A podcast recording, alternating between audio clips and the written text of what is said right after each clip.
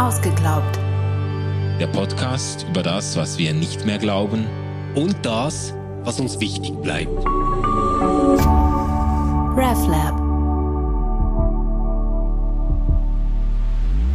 Hallo und herzlich willkommen bei Ausgeglaubt. Wir stellen uns den großen Anfragen ans Christentum, den großen äh, Beweisen gegen die christlichen Wahrheiten und wir sind im Moment bei den Naturwissenschaften und Malu, du hast letztes Mal ein Riesenloch aufgerissen mit der ganzen Corona-Thematik. Ja, da ich gerade mal kurz in Rage geredet.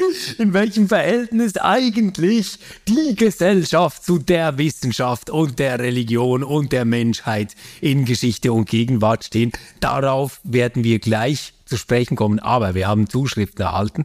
Und zwar ähm, zum selben Thema, komplett divergierend. Also war so, es geht um Galileo Galilei. Und ähm, da gab es ähm, Hörerinnen, die uns geschrieben haben, ja, hey, das ist übrigens auch so ein moderner Mythos, mit dem ihr mal aufräumen solltet und mal erklären solltet, dass da die Kirche gar nicht der Bösewicht war.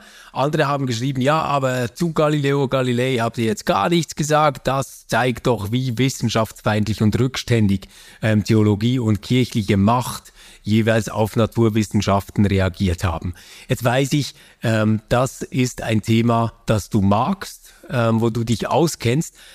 Vielleicht beginnen wir gleich damit. Erklär doch mal, wie es wirklich war mit Galileo Galilei.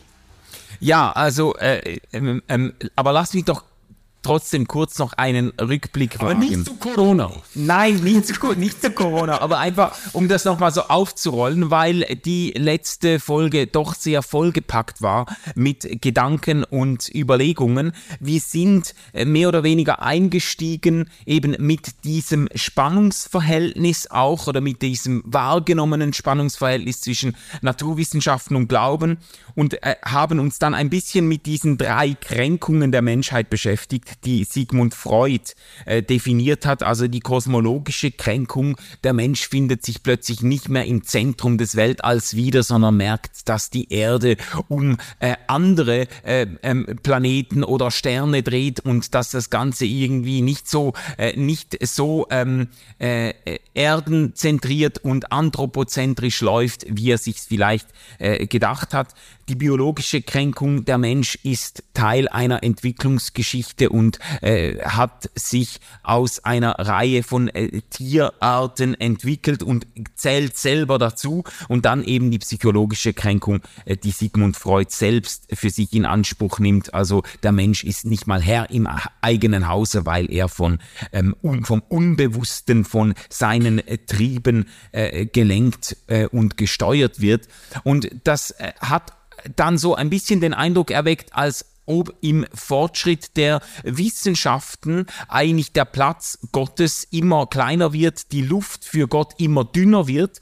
Und gleichzeitig haben wir uns dann unterhalten am Beispiel von Stephen Hawking, Hawkins auch über die Tatsache, dass dann auch die Naturwissenschaften immer stärker in diesen weltanschaulichen Bereich vordringen und Antworten vorlegen, die weit über die, sage jetzt mal, empirische, experimentelle Naturwissenschaft hinausgehen und auch Antworten geben wollen äh, auf die Frage nach der Existenz des Menschen, sogar auf die Frage nach dem äh, Platz Gottes in dieser Welt. Ähm, äh, Fra Fragen, die normalerweise von äh, der Religion, vom Christentum äh, in unseren Breitengraden beantwortet wurden. Also das ist oder so, von der Philosophie. Ja, von der Philosophie, genau.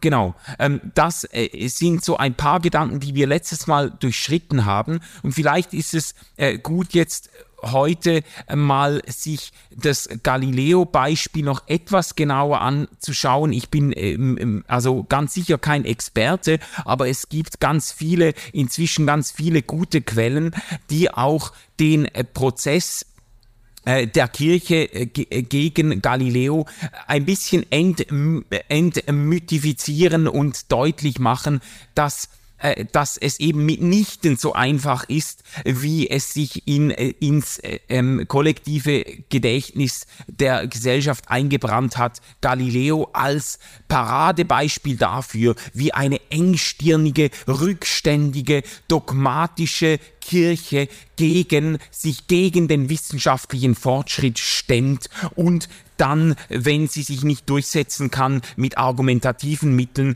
die Vertreter des, der Aufklärung, des Fortschritts und so weiter einfach mundtot macht, indem sie sie hinrichtet. Das ist ja so ein bisschen die, äh, die Idee, die sich übrigens auch gerade in Freidenkerkreisen, da ist es wahnsinnig beliebt, äh, auf Galilei äh, äh aufmerksam zu machen und zu sagen, da sieht man mal wieder, äh, wie ein äh, genialer Wissenschaftler einfach durch bornierte äh, und machtgierige Kirchenvertreter zum Schweigen gebracht wurde. Und äh, ich kann das jetzt nicht alles aufrollen und habe das, äh, hab das ähm, auch nicht jetzt äh, in allen Details auf der Platte, aber es gibt gute Gründe anzunehmen. Ähm, äh, erstens mal, dass die, die ähm, von Galileo auch vertretene äh, Überzeugung, dass eben, äh, dass eben die Erde nicht im Zentrum steht. Ähm, ähm, da, also diese ganze kopernikanische Lehre, dass die zu Galileis Zeit in der Kirche sich schon weitgehend durchgesetzt hat. Also dass, dass das überhaupt nicht irgendwie die Revolution war, äh, dass man gedacht hat, ja, die Erde ist rund und so und dreht sich ähm, äh, auf ihrer Bahn und so um die Sonne. Das, äh, das, äh, das war in der Kirche schon überhaupt nicht also das war kein Grund, sich äh, hinrichten äh, zu lassen oder hingerichtet zu werden, wenn man das vertreten hat. Das haben die ganz viele Kirchenvertreter haben das auch äh, geteilt. Und ähm, und Galilei selbst stand auch bei der Kirche und gerade bei Papst Urban, äh, der sich ja mit ihm die Auseinandersetzung auch äh, geleistet hat, in hohem Ansehen. Also Urban hat ihn äh, bewundert und äh, und und hochgeschätzt als äh, Wissenschaftler.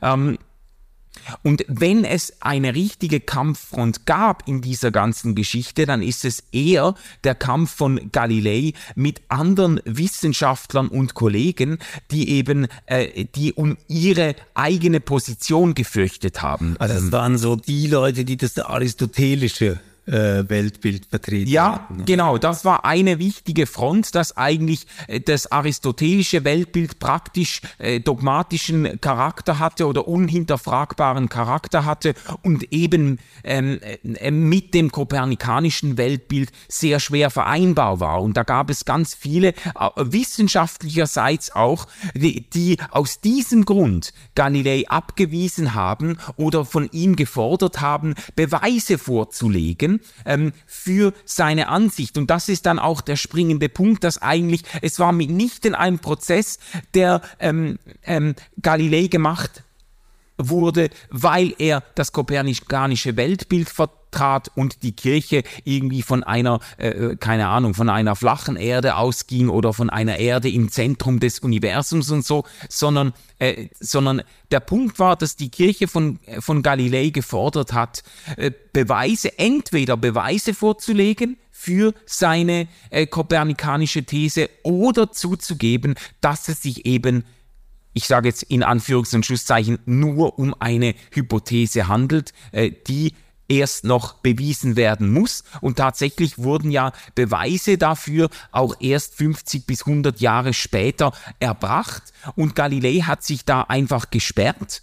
Und äh, ich würde jetzt sagen, ein entscheidender Punkt, warum es dann zu einem Eklat gekommen ist zwischen Galilei und auch der Kirche, hat auch mit der eigenwilligen, unglaublich eitlen und auch teilweise sehr aggressiven Persönlichkeit von Galilei selbst zu tun. Der hat einfach, der hat einfach ähm, alle, die nicht seiner Meinung waren, auch äh, deshalb hat er sich auch mit den Universitäten oder mit den Wissenschaftlern seiner Zeit angelegt. Alle, die nicht seiner Meinung waren, hat er einfach aufs polemischste niedergemacht, hat sie in irgendwelchen ähm, äh, Lester-Geschichten klein gemacht, hat sich lustig gemacht über sie und das hat eben auch den Papst Urban getroffen, der ihn doch eigentlich verehrt hat.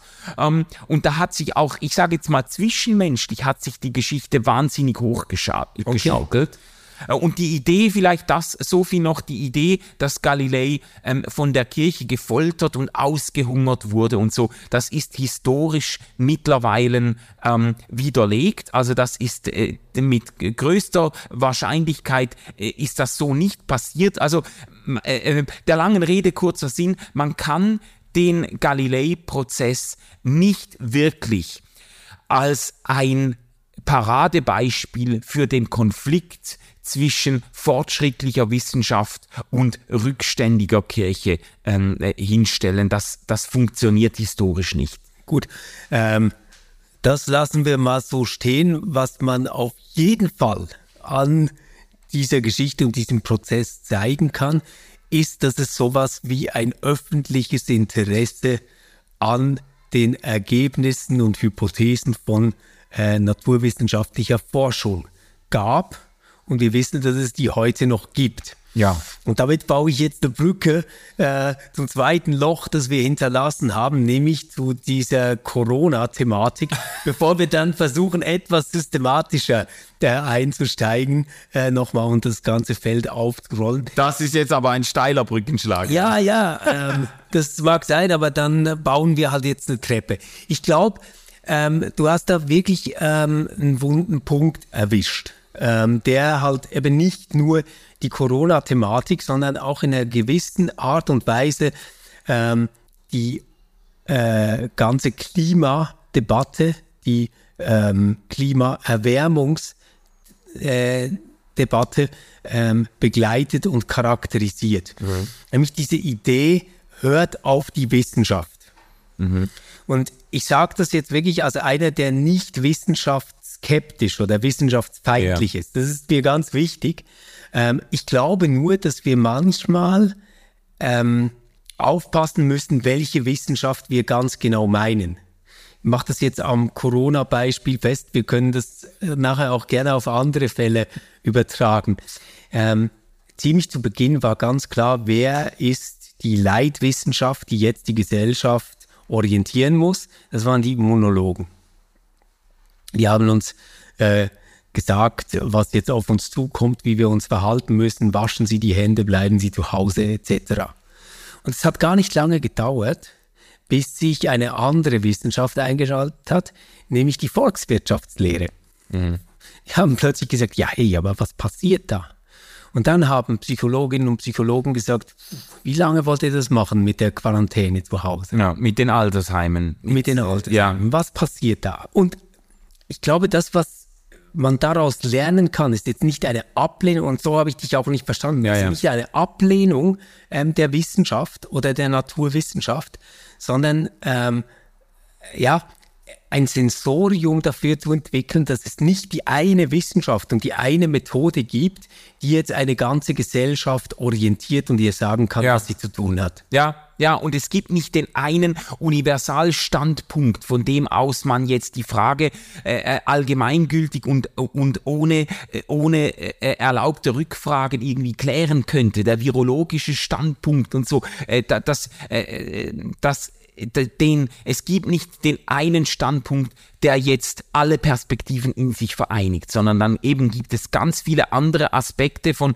Soziologie über, über Psychologie äh, und so weiter, eben bis hin zu wirtschaftlichen Faktoren, die man irgendwie einrechnen muss. Und das wäre ja schon ein ganz gesunder Prozess, wenn man Wissenschaft in, äh, in, in äh, wenn man Wissenschaft als einen offenen, sich selbst korrigierenden und irgendwie ähm, austarierenden Diskurs verstehen würde und nicht nicht einfach so platt sagen würde, follow the science, wie wenn schon völlig klar wäre, was die Wissenschaft jetzt sagt. Und ich habe halt einfach so einen eingebauten, ähm, ich sage jetzt mal einen anti-ideologischen Radar, ähm, der äh, teilweise stark ausgeschlagen mhm. hat äh, in diesen Corona-Debatten, weil man, weil ich erinnert wurde, irgendwie fast schon an an, äh, an, die, an eine äh, äh, äh Hexenverbrennungs- oder Ketzerverfolgungsstimmung, die aufgekommen ist in den Hochphasen, in denen man eben alle niedergeschrien hat,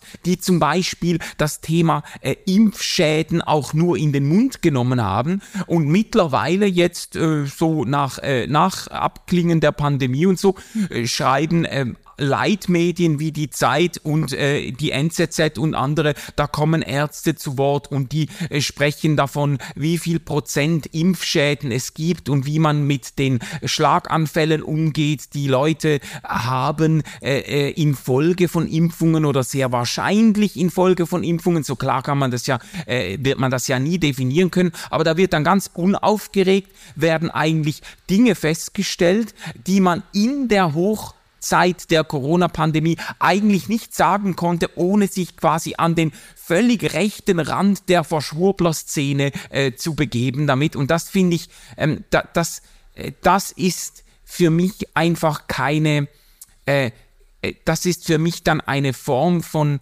Wissenschaftsgläubigkeit, die eben selbst nicht mehr wissenschaftlich ist. Ja, und gerade dieses Beispiel zeigt aber nochmal die Punkte, die ich an Wissenschaft wirklich liebe mhm. ähm, und die mein Vertrauen stärken in Wissenschaft. Nämlich, dass Urteile revidierbar sind, ja. ähm, dass man Prognosen messen kann, also messen kann, ob die jetzt eingetroffen sind oder nicht.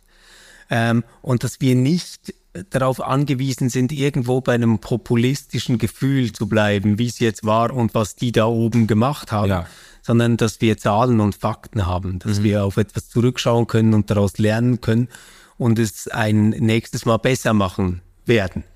Und das, was für mich das Entscheidende ist, egal ob wir jetzt ähm, an das Klimathema denken oder an das Corona-Thema, ist, dass wir eigentlich zu allem immer eine Metaebene haben und die auch brauchen als Gesellschaft. Mhm.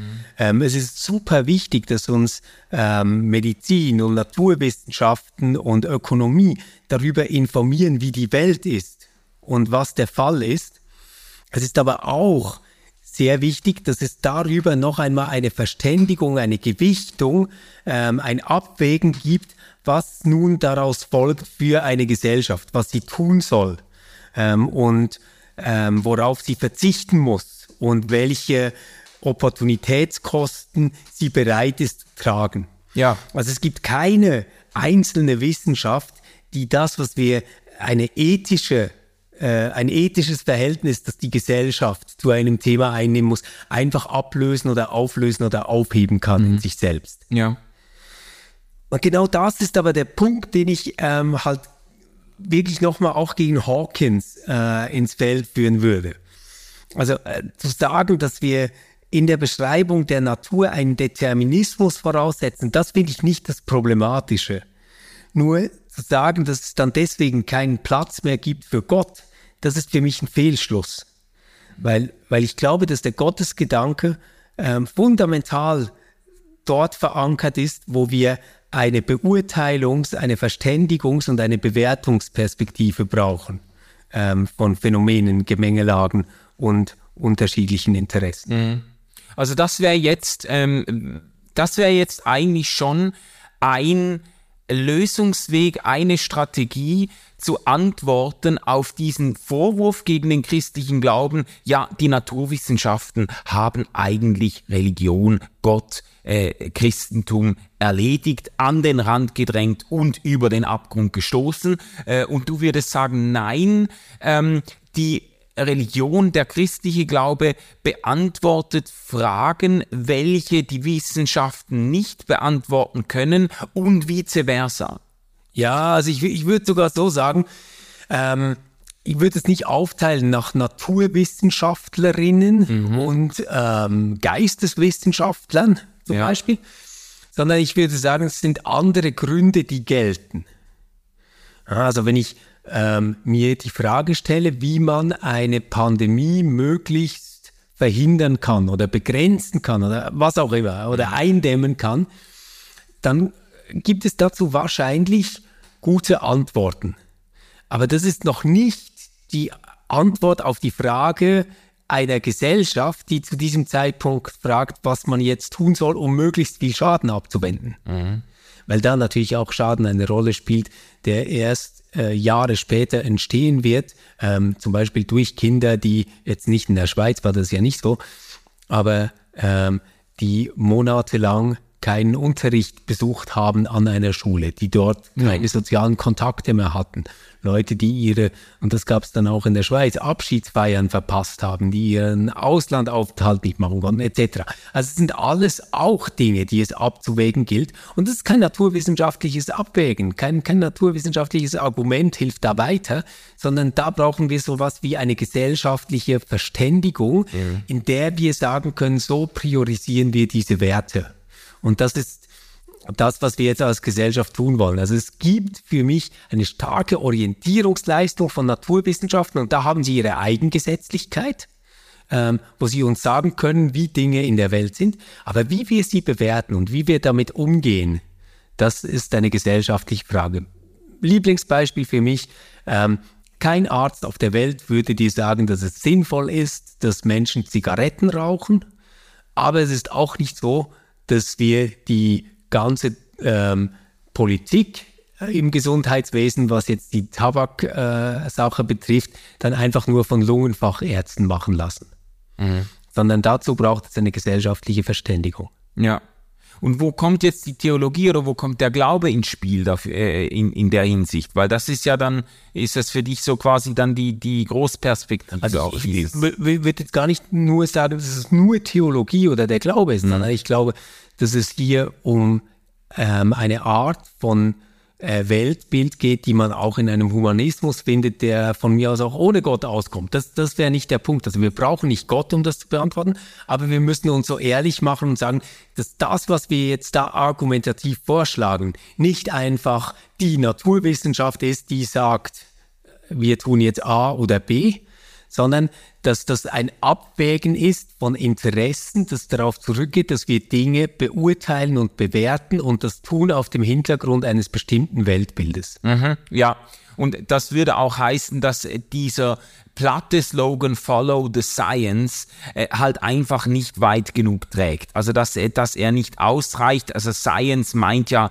äh, im engeren Sinne Naturwissenschaften, ähm, dass dass das nicht ausreicht, um gesellschaftliche, politische Großprobleme, äh, soziopolitische Probleme zu lösen. Da müssen immer auch weitergehende Fragen mit verrechnet werden, die die man eben nicht unter Laborbedingungen klären kann oder naturwissenschaftlich einfach beantworten kann. Da, da genau. spielen dann äh, im Pandemiefall Virologen und Immunologinnen eine wichtige Rolle, aber äh, eben nicht die einzige. Ja, also äh, ein kleines Beispiel nehmen wir an, Flugzeug wird entführt von Terroristen und soll jetzt ähm, zum Absturz gebracht werden über einem Gebiet, das von vielen Menschen bewohnt und belebt wird. Mhm.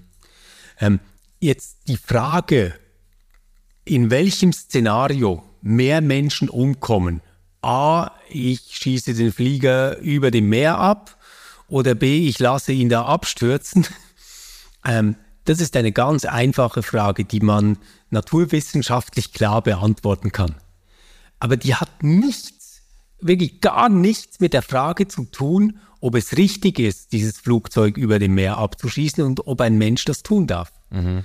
Weil da eine ganz andere ähm, Kategorie äh, berührt wird, nämlich letztendlich die Frage, wer werden wir sein als Gesellschaft, wenn wir legitimieren, dass wir Leben gegen Leben aufrechnen? Mhm. Sind, äh, wir, wir brechen dann mit der Idee, dass Menschenleben nicht gegeneinander verrechenbar sind. Mhm. Das ist eine wichtige kulturelle Errungenschaft äh, die ja. wir haben. Und wenn wir das aufgeben durch einen solchen Akt des Terrorismus, dann muss uns einfach klar sein, dass wir mehr gemacht haben als nur eine Additionsrechnung. Mhm. Aber genau das kann die Naturwissenschaft nicht tun. Ja. Dafür brauchen wir ein kulturelles Verständnis dessen, was es bedeutet, Mensch zu sein in einer Gesellschaft. Ja, und, da, und, das hat eben zu tun mit einer Anthropologie, mit einer Lehre vom Menschen, mit einem Verständnis, was ist der Mensch, mit einem Verständnis von Menschenwürde, mit, äh, und das kann zumindest auch zu tun haben, eben mit religiösen Überzeugungen, auch mit christlichen Überzeugungen, dass man den Menschen äh, jetzt in unserem christlich-theologischen Kontext als äh, Ebenbild Gottes anerkennt, mit einer, mit einer Würde, die es eben nicht, die eben nicht verrechenbar ist und so weiter. Ja. Also das, das kann sich dann zumindest mit äh, Glaubensüberzeugungen auch aufladen. Ja, ich, ich gehe da weiter als du. Ich gehe da weiter als du. Ich würde sagen, jede Antwort, die wir darauf geben, ob man mhm. den Flieger abschießen darf oder nicht, verwickelt denjenigen, der antwortet, in eine Kaskade von Nachfragen, wo er spätestens bei der zweiten oder dritten Nachfrage eine religiöse Antwort Ja, ja, good point. Weil er auf mhm. etwas Metaphysisches, Unbedingtes rekurrieren muss. Ja, ja, genau. Und da sind wir dann eigentlich wieder eben bei dieser Ursprungsfrage, wie sieht denn eine positive konstruktive ähm, Verhältnisbestimmung von Naturwissenschaft und Glaube aus. Und das wäre, äh, das wäre jetzt eine Art darauf zu antworten, die nicht und vielleicht können wir das noch mal ein bisschen vertiefen, die nicht in die Falle tappt, Gott einfach nur in den Erklärungslücken der Naturwissenschaft zu lokalisieren. Also, dann, dann fangen wir doch mal da an. Also Gottesbilder, die zerbrechen an dieser Kritik, ähm, sind ganz sicher mal Platz Nummer eins der Lückenbüßer Gott. Ja. Also der Gott, der immer dort eingesetzt wird, wo etwas noch nicht klar ist, wo man etwas noch nicht herausgefunden hat, ähm, diesen Gott ähm, können wir getrost aufgeben. Den braucht es nicht mehr. Ja, und also äh, das Problem ist, und ich glaube, man muss sich dessen bewusst sein, gerade auch wenn man jetzt als Christ, als gläubiger Mensch äh, irgendwie ähm, äh, ich sage jetzt mal, seinen Gottesglauben nicht allzu leichtfertig aufs Spiel setzen will, dann muss man sich bewusst sein, das ist eine unglaublich wackelige Position. Wenn man sich darauf einlässt, das, und das kann man jetzt wirklich im Zuge der Neuzeit, das kann man wirklich beobachten, wie, äh, wie ähm, wie dünn das Eis für diejenigen wurde, die immer versucht haben, sich dahin zurückzuziehen, wo die Wissenschaft noch keine Antworten gefunden hat. Also eben, äh, ja, wir haben ja letztes Mal schon von Evolutionstheorie gesprochen, sagen wir, ja, aber man weiß nicht, wie die Sprünge zwischen den Arten passieren. Ja, da ist dann Gott am im Spiel und dann hat man dafür eine Theorie und da sagt man, ja, aber äh, wie ist es überhaupt zum Leben gekommen? Der Urknall und so, da ist Gott und dann, und dann, das sind aber alles so Rückzugsgefechte, in denen man ständig mehr Land preisgibt und eigentlich, äh, eigentlich ähm, eine Position vertritt, der im Zuge wissenschaftlicher Fortschritte immer mehr der Atem ausgeht. Und das ist einfach eine, das ist eine, äh, auch eine elende äh, Position, die, die man gar nicht, die man gar nicht ähm, einnehmen müsste ähm, die, die zum Scheitern verurteilt ist ähm, und die, glaube ich, auch wirklich an, ich würde auch sagen, die an dem, an der Vorstellung Gottes vorbeigeht, wie sie uns im christlichen Glauben und in den biblischen Texten begegnet. Also ja. das, das ist, da lässt man sich quasi auf eine, auf eine, letztlich auf eine ähm, naturwissenschaftliche ähm, Betrachtungsweise der Welt ein und merkt dann, dass Gott da eigentlich gar keinen Platz mehr findet, auch wenn man diese Position von Anfang an gar nicht hätte einnehmen müssen. Mhm. Ähm, äh, weil dem biblischen Denken, würde ich jetzt mal sagen, diese Idee sowieso völlig frei ist, ähm, äh, fern ist, äh, Gott da zu positionieren, wo dem Menschen die Erklärungen fehlen. Ähm, ja, wenn, dann macht das Gott selbst in der Bibel, oder? Ähm, ja, bei, bei dieser großartigen Rede gegenüber Hiob, wo er ihn fragt, ah, hast ja. du die Welt geschaffen, hast du dieses große Pferd gemacht und so weiter. Ja, ja, ja. Ähm, und, und da ist es ja aber auch schon in einer gewissen Weise ironisch gebrochen. Also ist ja eben nicht so gemeint, dass äh, Gott jetzt quasi zum großen Schwanzvergleich antritt. Mhm. Das, das wird es ja überhaupt keinen Sinn ergeben, dem erzählt Ja, ja gibt ein anderes Bild, das ich auch denke, was wir aufgeben können. Das ist der Gott, der alles so herrlich regiert. Mhm. Und damit meine ich quasi ähm, den Generalgott, ähm, der auf seiner Wolke sitzt und eingreift und hier was tut und dort was flickt und dort ähm, einschreitet und da mal gewähren lässt. Ähm, das ist ein Gott, ähm, den man auch aufgeben kann, ein Gott ähm, der falsch verstandenen Wunder, würde ich sagen. Mhm. Ähm, und ich glaube, der ist eigentlich schon moralisch erledigt. Äh, also der Gott, der äh, mal die eine Patientin ähm, von Krebs heilt, ähm, aber das andere Kind dann doch auf eine Mine treten lässt. Ähm, das ist ein furchtbares Gottesbild, eins, das wir nicht brauchen und eins, wo ich dankbar bin dafür, dass unter anderem auch die Naturwissenschaften und die Kontingenzbewältigungsstrategien, die ganz pragmatischen Kontingenzbewältigungsstrategien der Naturwissenschaften, vor allem der Medizin, äh, uns vor diesem Gott befreit haben. Ja, ja, das ist ein guter Punkt. Wir werden ja in einer extra Doppelfolge ähm, auch nochmal auf die Theodizee-Frage zu sprechen kommen, also auf die Frage, wie sich eigentlich äh, ein christlicher Gottesglaube verteidigen lässt auf eh, angesichts der menschlichen Leiden und was du jetzt ausgeführt hast, das zahlt natürlich auf diese Kritik auch ein, wo man sagen muss, ja, also ein Gott, der da äh, ständig irgendwo ein Knöpfchen drückt und ein Hebelchen betätigt, ähm, der, äh, der hinkt eigentlich quasi der Realität ständig hinterher und man fragt sich immer, ja, aber warum hat er hier nicht und warum hat er da nicht und so.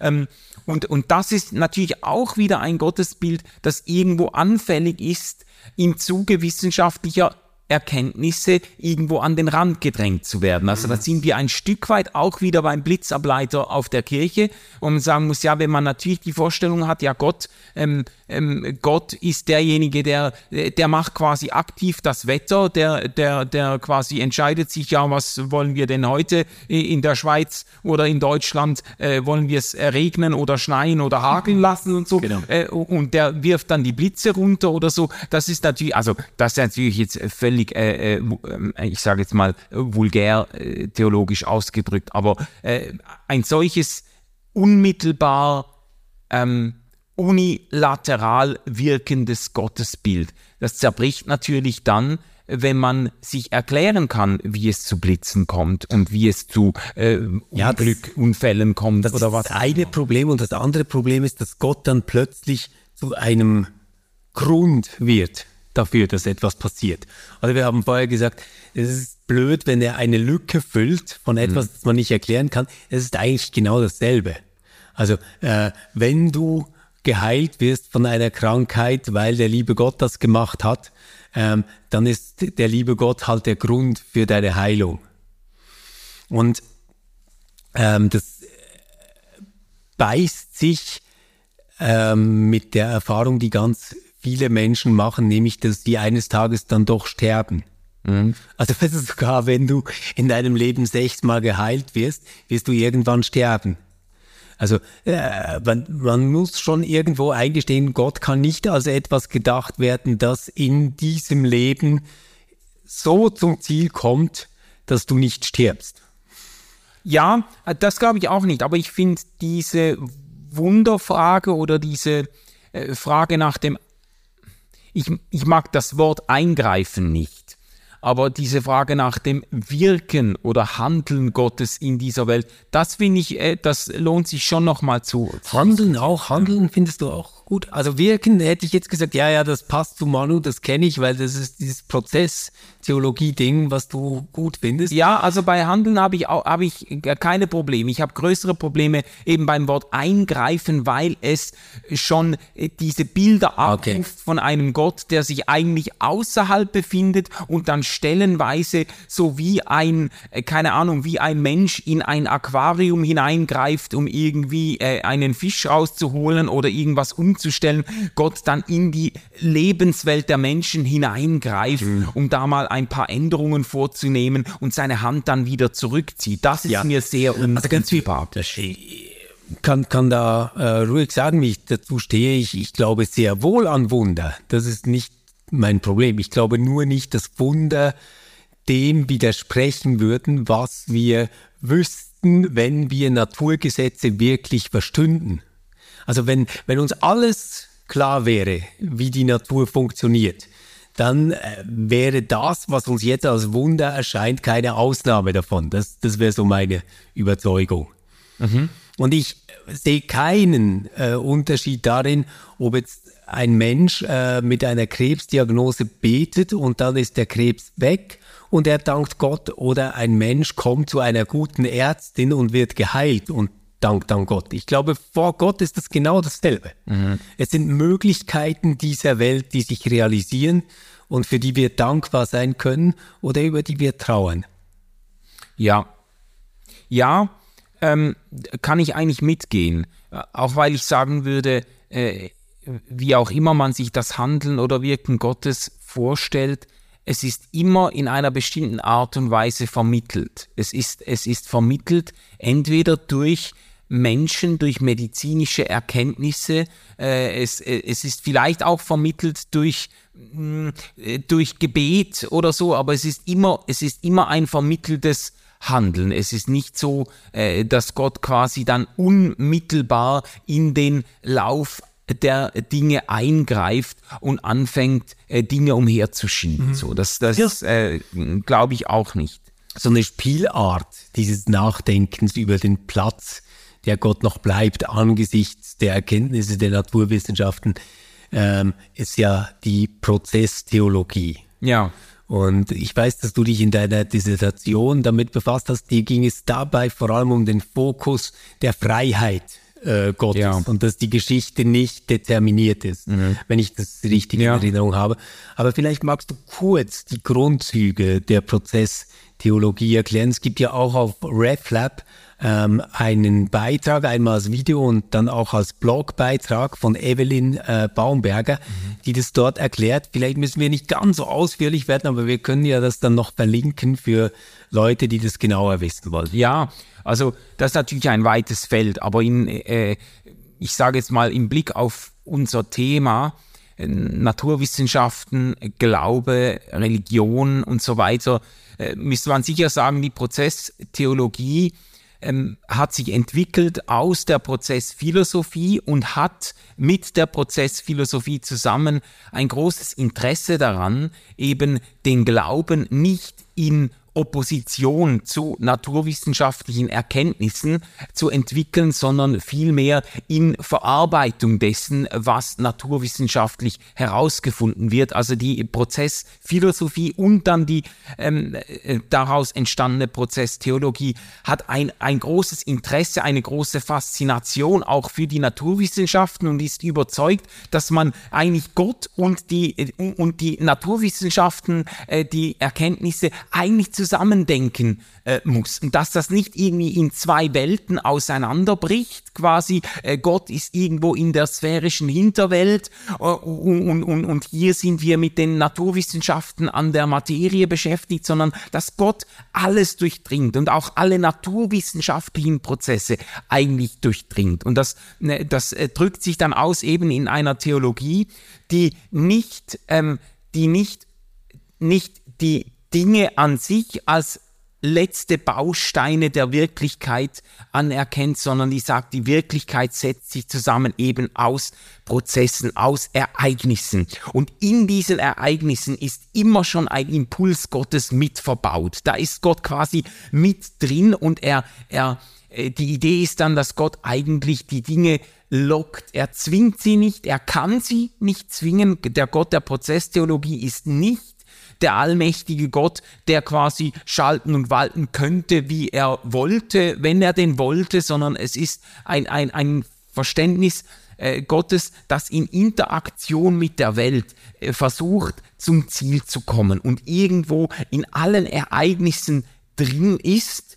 Äh, es ist ein quasi ein radikaler Gegenentwurf zu einem Deismus, der sagt, äh, Gott Genau. äh, stößt irgendwie mal was an und dann guckt er zu, wie sich das entwickelt. Ähm, es ist auch ein radikaler Gegenentwurf zu einem Interventionismus, der sagt, ja, ähm, Gott schaut von außen zu und wenn es dann wirklich, also wenn es dann wirklich nicht mehr geht, dann geht er rein, greift ein und, und, und stellt ein paar Dinge richtig. Also nicht so wie Arche Noah oder Ja, genau. Also in, in, in, zumindest nicht, zumindest nicht äh, eben. Oder man könnte auch sagen, nicht mehr. Ja, Weil, weil das wäre ja der Noah-Bund, dass sowas nicht wieder passiert. ja, ja, stimmt. Ja. Also es ist, es ist die, die Idee, dass Gott, es ist eine Pan, äh, wenn man jetzt da mal mit, mit, mit diesen ganzen äh, ähm, Fachbegriffen um sich werfen wollte, es ist eine panentheistische Gottesvorstellung, die, da man Die fest gleichzeitig eigentlich antimaterialistisch ist, oder? Also es geht nicht darum, dass alles irgendwie aus Gott besteht, jetzt in einem ontologischen Sinn, also auf der Ebene der Materie. Also es geht darum, dass alles, was ist, irgendwie von Gott durchdrungen ist, Ja. in seinem Zusammensein und sich entwickeln. Ja, genau. Also Pan bedeutet alles, N bedeutet in und Theismus bedeutet Gott quasi. Alles ist irgendwie in Gott oder Gott ist mit allem verwickelt, was geschieht. Und ähm, da, das, ist, das ist ein Versuch, eben auch äh, Wissenschaft und Gott in ein versöhnliches, in ein äh, äh, äh, fruchtbares Verhältnis äh, zu bringen.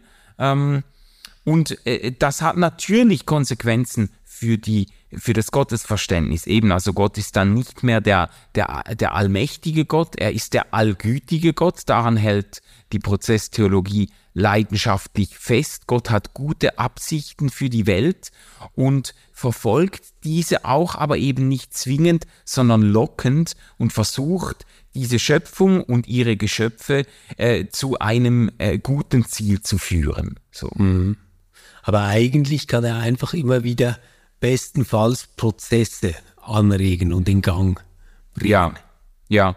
Und was natürlich bei der Prozesstheologie, und da sind wir ein Stück weit auch wieder dann bei, bei Hawkins ähm, ähm, äh, äh, zurück, ähm, was bei der Prozesstheologie sehr wichtig ist, ist eine ganz, ganz scharfe Frontstellung gegen jede Form von Determinismus. Also da haben die wirklich, also da kriegen die die Krätze von.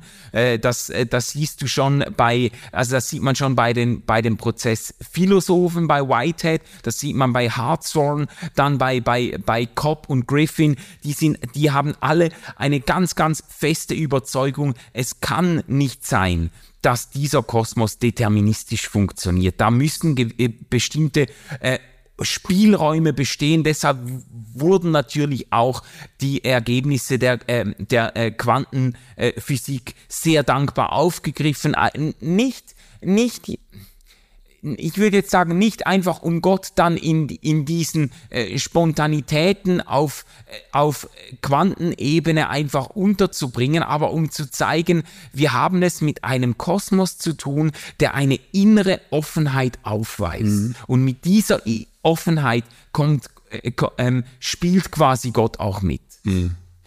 Ja, ich finde es eine sympathische Spielart ähm, und, und hoffe, dass sich das selbst irgendwie auch historisch kontextualisiert und sich als eine Denkweise unter jetzt geltenden Bedingungen ähm, eines sehr stark naturwissenschaftlich geprägten Weltbilds äh, versteht. Ich bin manchmal ein bisschen unsicher, ob ähm, das seine Versprechen einlösen kann und tatsächlich, ich sage jetzt mal so, diese klassischen anthropomorphen Gottesbilder, wo Gott wirklich in die Welt eingreift und etwas tut, tatsächlich ähm, überbieten kann oder ähm, besser ausdrücken kann oder was auch immer.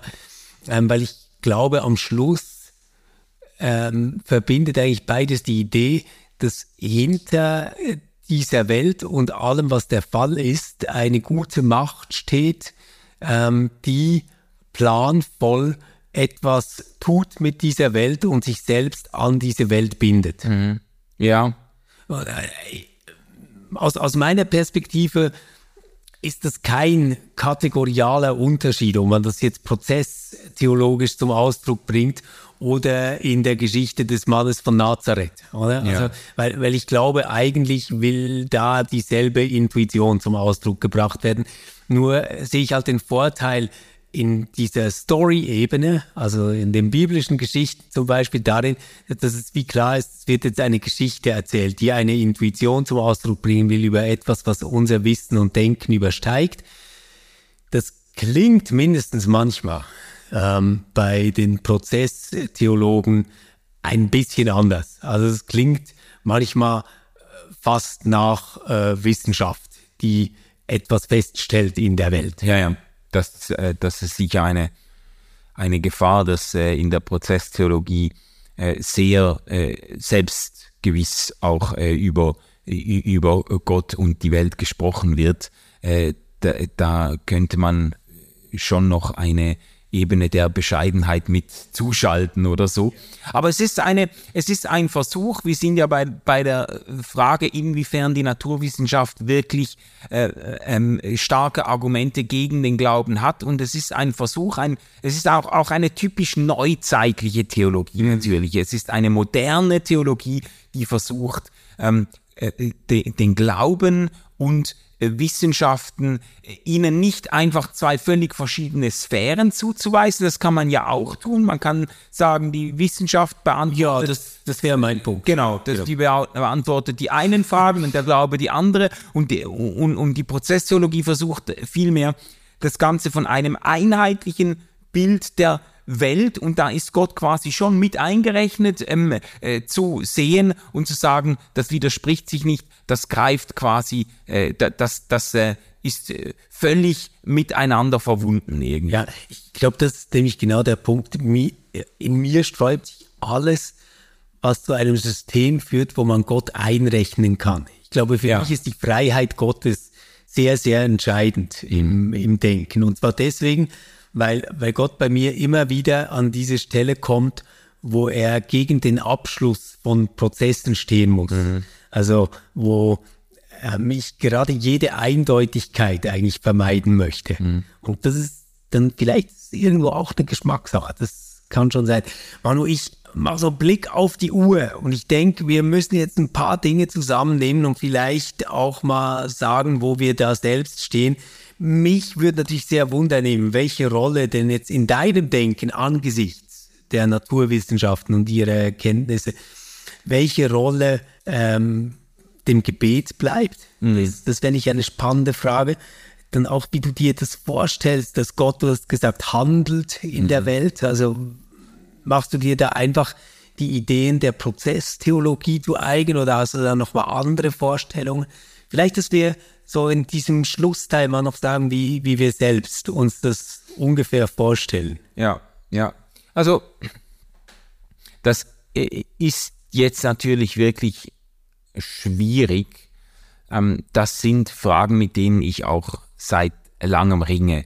Äh, ich habe nicht so sehr ein Problem damit, jetzt theoretisch äh, Naturwissenschaften mit meinem Glauben und meiner Theologie zu vereinen. Ich habe eigentlich äh, ähm, schon seit Jahrzehnten hier keine richtig grundsätzlichen Spannungen mehr, also Evolutionstheorie und Urknalltheorie äh, und so weiter. Das äh, habe ich eigentlich relativ spannungsfrei integriert irgendwie in meine, in meine Theologie, in mein Denken. Äh, das Gebet ist jetzt natürlich ein ganz, ganz spannender auch Praxisfall, der mit Spiritualität, mit christlicher Lebensführung irgendwie zu tun hat und wo man dann doch nochmal sagen muss, ja, aber ähm, äh, wie soll man das denn jetzt denken, wenn, wenn man Gott um etwas bittet? Ähm, ist das jetzt, geht da irgendetwas über die fromme Selbstbespaßung hinaus oder geht es irgendwie äh, über, äh, man muss das ja nicht schlecht reden, man kann sagen, Gebet hat völlig zweifelsohne auch eine Dimension der der Selbstvergewisserung, eine Dimension der Selbstreflexion, äh, eine Dimension, äh, in der der Betende, indem er seine Bitten formuliert und so sich irgendwie ähm, seiner selbst äh, klarer wird und so. Aber geht da noch etwas darüber hinaus? Genau, das ist die erste Funktion, die ist, glaube ich, wirklich ziemlich unbestritten. Völlig, ja. völlig. Und, und, ähm, und äh, die, die Frage ist wirklich ja, kann das Gebet etwas bewirken? Kann man mit dem Gebet etwas herbeiführen, was ohne Gebet nicht passiert wäre? Und ja. ich, also ich hadere mit dieser Frage. Ich würde, ich möchte ja sagen, ich will ja sagen, schon alleine aus Gründen des kindlichen Glaubens, den ich mir bewahren will, wenn Jesus sagt, ja, bittet euren Vater um das, was euch, was euch bewegt, um das, was euch fehlt und so weiter, dann, dann, dann möchte ich jemand sein, äh, der Gott wirklich auch ganz kindlich um Dinge bitten kann und eine Erwartung mitbringt, dass es Gott irgendwie möglich ist, ähm, äh, äh, mir diese Dinge äh, vielleicht nicht immer auch zu geben, aber mindestens in diese, in diese Richtung zu wirken. Irgendwie möchte ich mir diesen Glauben, äh, diesen Glauben bewahren. Ähm, und ich finde es am einfachsten, um vielleicht hier anzufangen, ich finde das, finde das am einfachsten zu erklären, wenn es um Dinge geht, die ein Stück weit auch, ähm, die damit zu tun haben, dass ich Gott, äh, dass ich Gott Freiheiten meiner selbst zur Verfügung stelle. Also, weißt du, wenn ich jetzt, wenn es jetzt darum äh, geht, ähm, irgendwie mir fehlt, keine Ahnung, mir fehlt äh, die Geduld oder mir fehlt ähm, äh, das, die äh, ich, ich suche, ich suche irgendwie eine klare, eine klare Entscheidung in einer Frage oder so. Und Gott dann zu bitten, jetzt äh, äh, gib mir diese, gib mir doch diese Geduld, die ich brauche, oder zeig mir doch, wie ich mich entscheiden soll, dann fällt mir das leichter zu glauben, dass Gott hier etwas ausrichten kann, weil das etwas ist, was in mir geschieht und wo ja. Gott auch ein Stück weit Terrain meiner eigenen Selbstbestimmung irgendwie frei mache und sage, Gott, ich bin, äh, ich, ich bin bereit, irgendwo ähm, meine Freiheit zu investieren, um dir Raum zu geben. So, das fällt mir einfacher zu sagen. Da äh, kann ich mir denken, dass, dass, dass Gott dann wirklich in mir äh, wirkt und quasi ähm, meine die Freiheit, die ich Gott zur Verfügung stelle, diese Freiheit ausfüllt in seinem Sinne. So, das, das fällt mir leichter ähm, äh, zu glauben, dass Gott hier etwas wirklich etwas äh, äh, Entscheidendes äh, bewegen kann in mir drin. Fällt mir leichter, als wenn es jetzt darum geht, äh, äh, zu bitten, dass Gott die Krebserkrankung eines geliebten Menschen ähm, überwindet oder heilt oder so. Das, da ähm, da hinke ich theoretisch irgendwie hinter meiner Gebetspraxis hinterher, weil ich auch sagen muss, ich kann ja nicht anders, wenn ich jetzt, wenn ein Freund oder eine Freundin von mir äh, mir von einer Diagnose berichtet und so, dann ich kann nicht anders als irgendwie innerlich einen vielleicht nicht artikulierten, aber einen äh, doch einen ein Stoßgebet äh, abzusetzen. Gott, mach irgendwas, hilf irgendwie. Äh, komm jetzt in die Gänge, ich kann nicht anders. Ja, ja. Das kann ich gut verstehen. Ähm, für mich ist es ziemlich unterschiedlich, ob das Dinge sind, die mich selbst betreffen oder andere. Ja.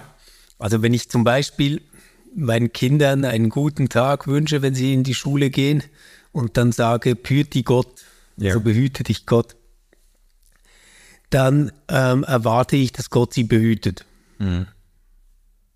Das tue ich nicht im Sinne, dass ich sagen würde, wenn ich das jetzt nicht sagen würde, dann würde er das nicht tun. Ja.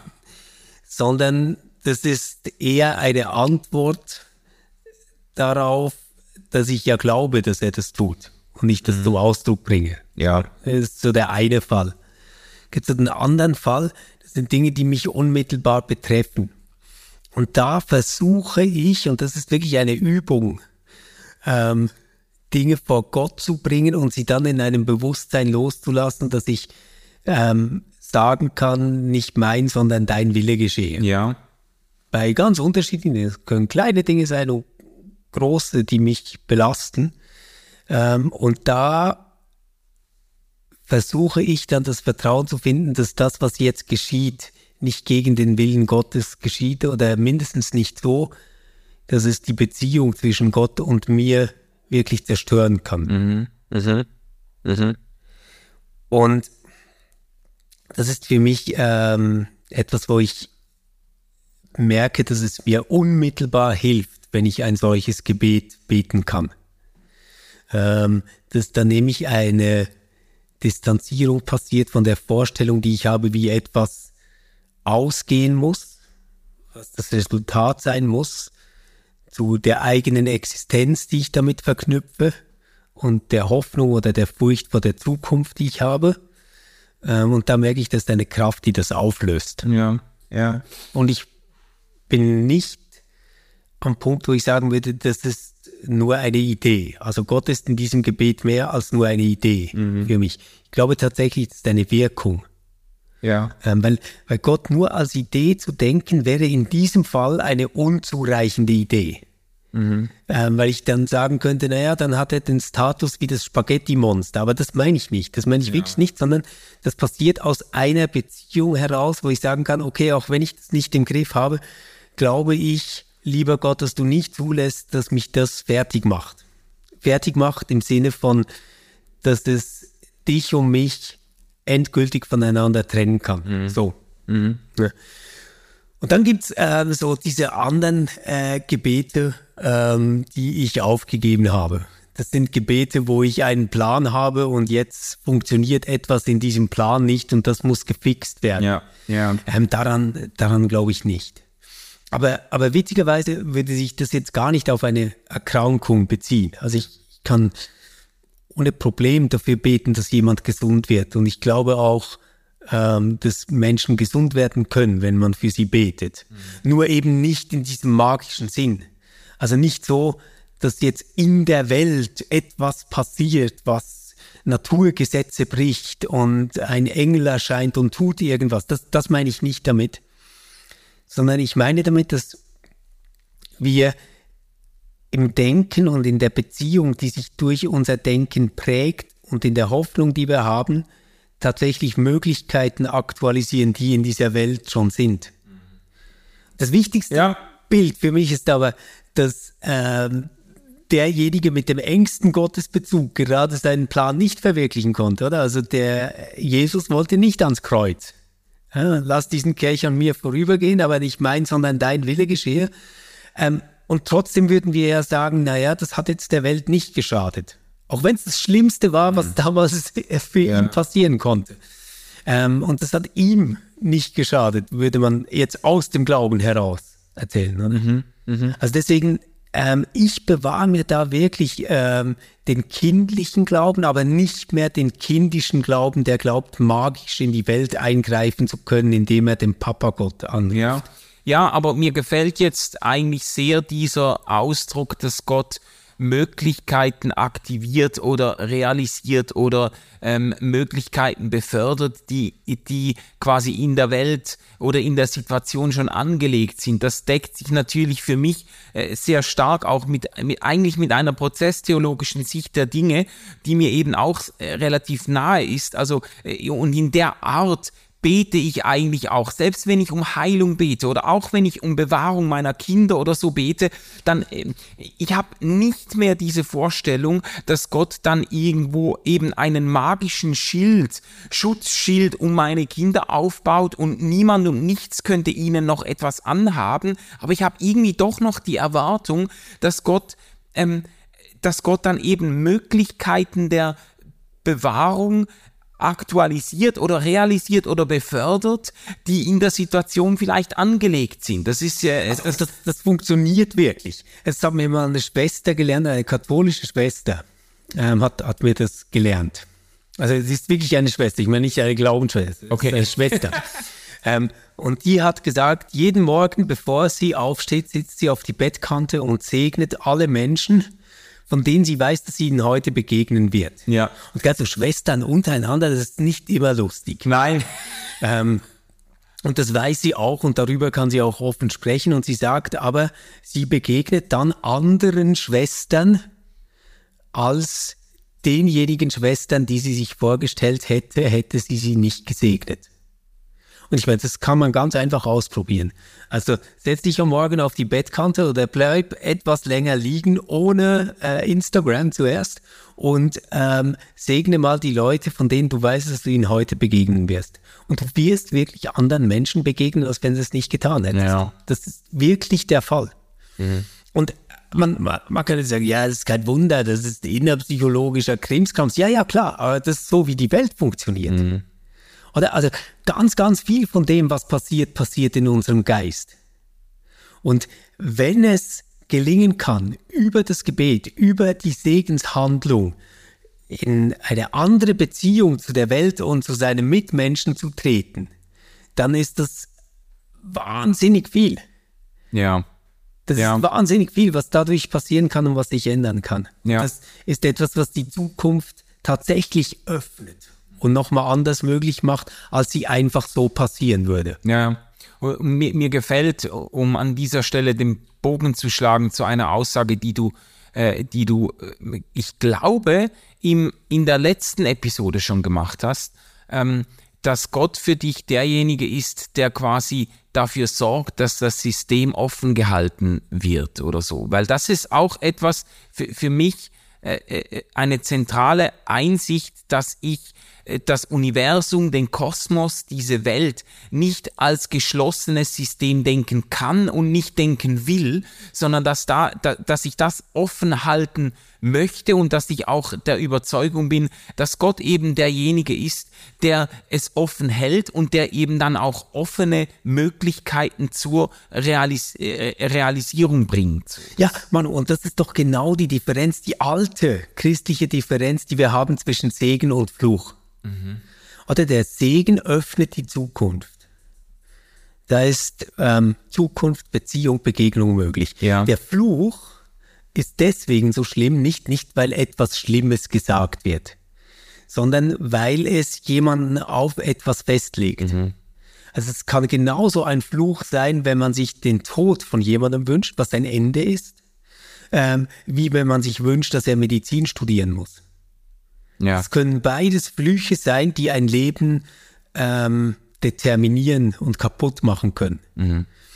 Während der Segen ähm, niemals jemanden auf etwas festlegt, sondern nur für die Zukunft öffnet. Ja. Ja, also ist ein schönes, eine schöne Parallele zu Segen und Fluch. Diese äh, eigentlich so arch archaischen Begriffe, die aber eigentlich ähm, sehr aktuell sind. Ja. Und so in dem Sinne könnten wir doch jetzt abschließen und allen wünschen, dass sie gesegnet sind, Ja. dass ihre Zukunft offen ist und äh, dass sie das immer wieder hoffen und erfahren mögen. Ja, Amen dazu. Tschüss. Tschüss. RefLab